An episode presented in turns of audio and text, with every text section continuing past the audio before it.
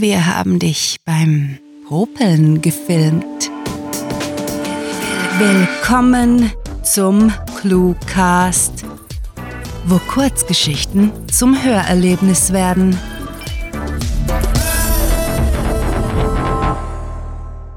Ente gut, alles gut.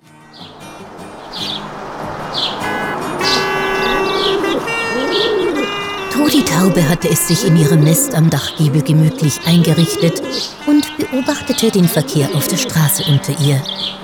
Im Hof der Kaugummifabrik gegenüber pickten ein paar Spatzen gelangweilt Krumen und warteten begierig darauf, dass die Arbeiter ihre Pausensandwiches aßen. Trudi mochte Spatzen nicht. Die Viecher flogen stets in Scharen an und klauten alles, was man in den Schnabel nehmen wollte. Eine wahre Plage. Ein wenig wehmütig dachte Trudi an die Zeit zurück, in der sie neben einem Hühnerstall genistet hatte. Hennen waren wesentlich angenehmere Nachbarn. Sie gluckten vor sich hin, legten Eier und taten sonst eigentlich nichts. Der Hahn dagegen war eine andere Geschichte. Nach solch einem Lärm am Morgen krähte echt niemand. Darum und viel wichtiger, weil sie versehentlich ihr Nest mit einer Duftkerze in Brand gesteckt hatte, war Trudi hierhin umgezogen.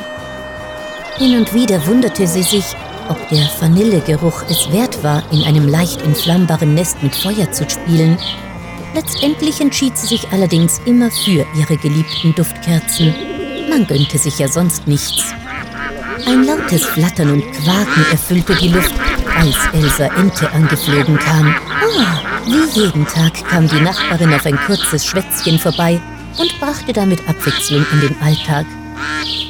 Hallo Elsa, begrüßte Trudi das Federtier, das sich auf dem Nestrand niederließ. Wie läuft es im Wasser so? Na gut, gut, alle werfen Brot in den See. Und bei dir? ich hole mir mein Brot noch selber, scherzte Trudi, bevor sie ernst wurde. Im Grunde gut. Zu denken gibt mir bloß die Rezession.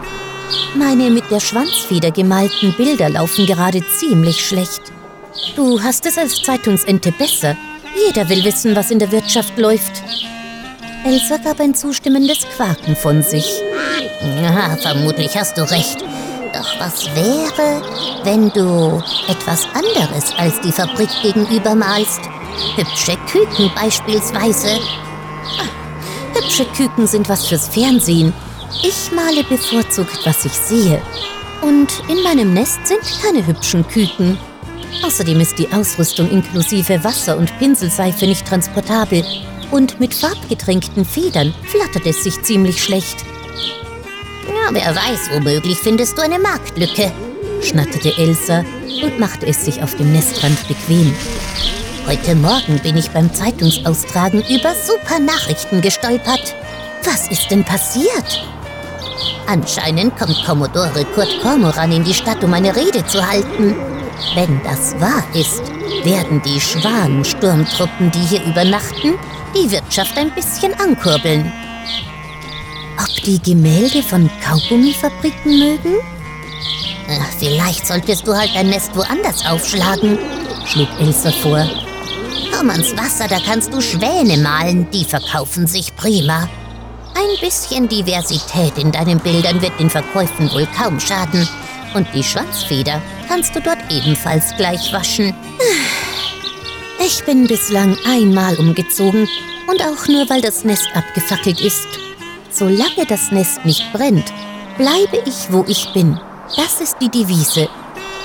Skeptisch musterte Ilse das Stroh, auf dem sie saß. Wird bei deinem Kerzentick eh früher oder später passieren. Dein Nest ist nicht aus Asbest. Das ist gegen die Bauvorschriften. Das gäbe Probleme mit dem Amt und mit dem Denkmalschutz noch dazu, seufzte Trudi. Mal sehen, mir wird was einfallen. Bestimmt, meinte Elsa und schaute auf die Vogelbeinbanduhr. Oh je, schon vier Uhr? Ich muss gleich das Abendblatt ausliefern. Klar, hab noch einen schönen Abend. Ich hoffe, du musst nicht zu schwere Zeitungsbündel Nachdem sie sich verabschiedet hatten, flatterte Elsa Ente von dannen und Trudi Taube machte sich daran, ihren Malkasten auszupacken.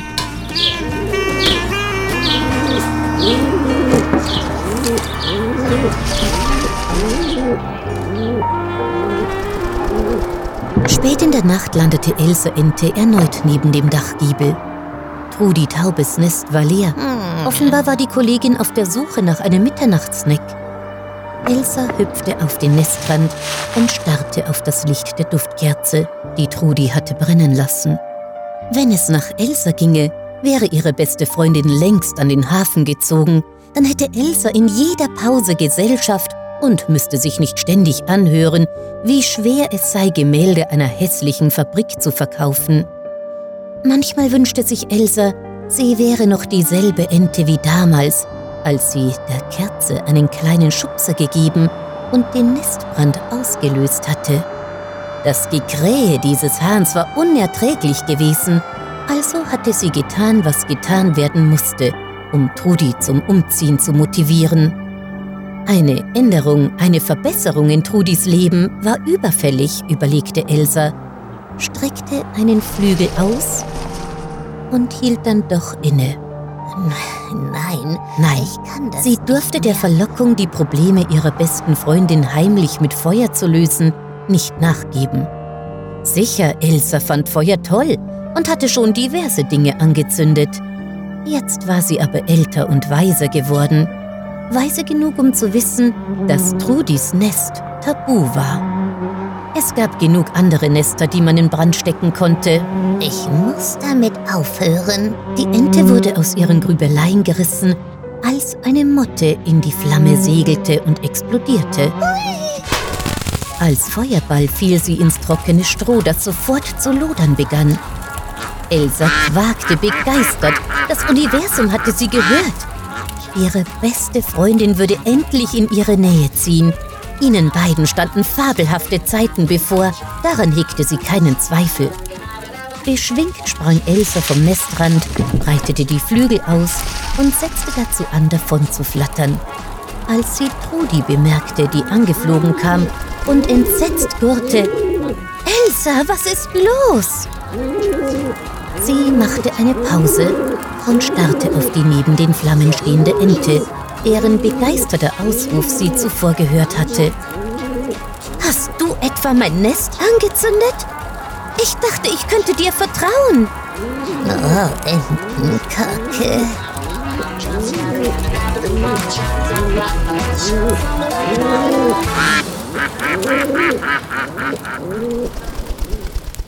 Das war Ente gut, alles gut.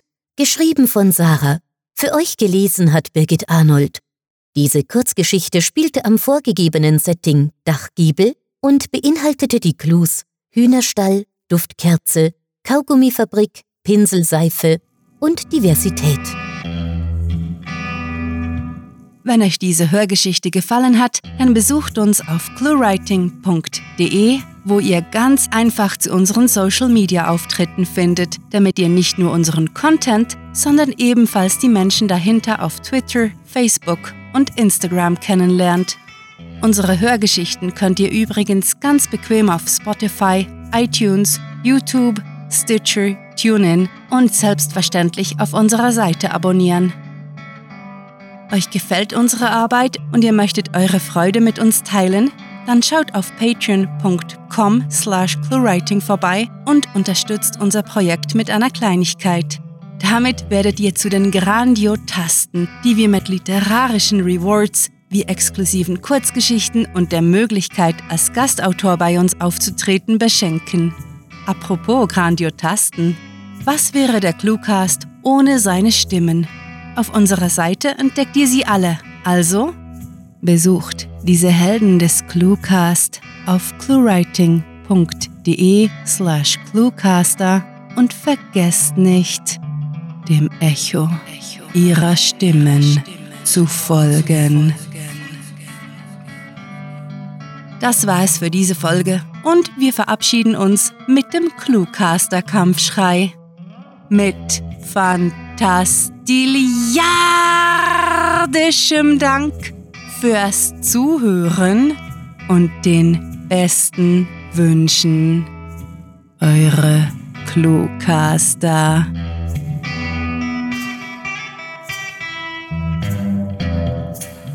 Hast du wieder vergessen, den Desinfektionsmittelspender zu desinfizieren? Der Cluecast ist eine Produktion der Literaturplattform ClueWriting.